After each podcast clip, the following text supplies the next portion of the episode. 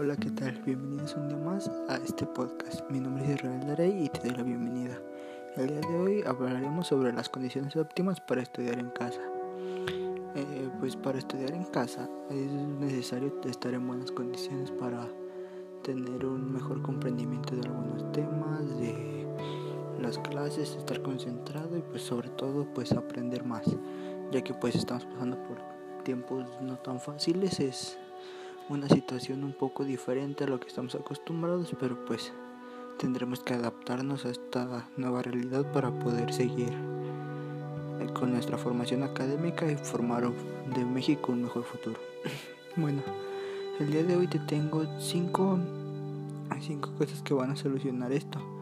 El tener una buena iluminación en el espacio en donde tú trabajas es fundamental para para mejorar tu, formación académica, al igual que el tener, estar en una temperatura que te favorezca, que no sea ni tan caliente ni tan frío. Además, te debes enfocar en lo que estás haciendo y no, hacerle caso a las distracciones, ruidos o cosas que estén pasando alrededor de tu, de tu centro de trabajo. Además, la iluminación es favorable que sea iluminación natural, no tanto sea artificial como así de focos y lámparas y sí. Es mejor que sea luz solar para que pues tengas un mejor rendimiento. También la organización adecuada del espacio. Organizar bien tus materiales en el espacio donde trabajas, tener todo bien organizado, es algo que pues te facilitará la forma de aprendizaje y pues te ayudará para mejorar tu formación académica.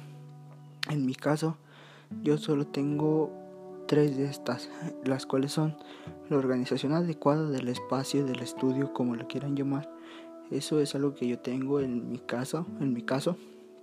Y pues sí, sí te ayuda. Además de que tengo una buena iluminación para pues no para no forzar tanto mi vista y pues no dañar mis ojos ni nada de esto. Además de que tengo la iluminación que utilizo no tanto es artificial, sino que tanto es natural. Y pues esto sí te ayuda a estar más relajado y todo así. Y pues este es el podcast de hoy. Espero que te sirva a futuro, puedas utilizarlo en tu vida diaria. Y pues te deseo lo mejor y adiós.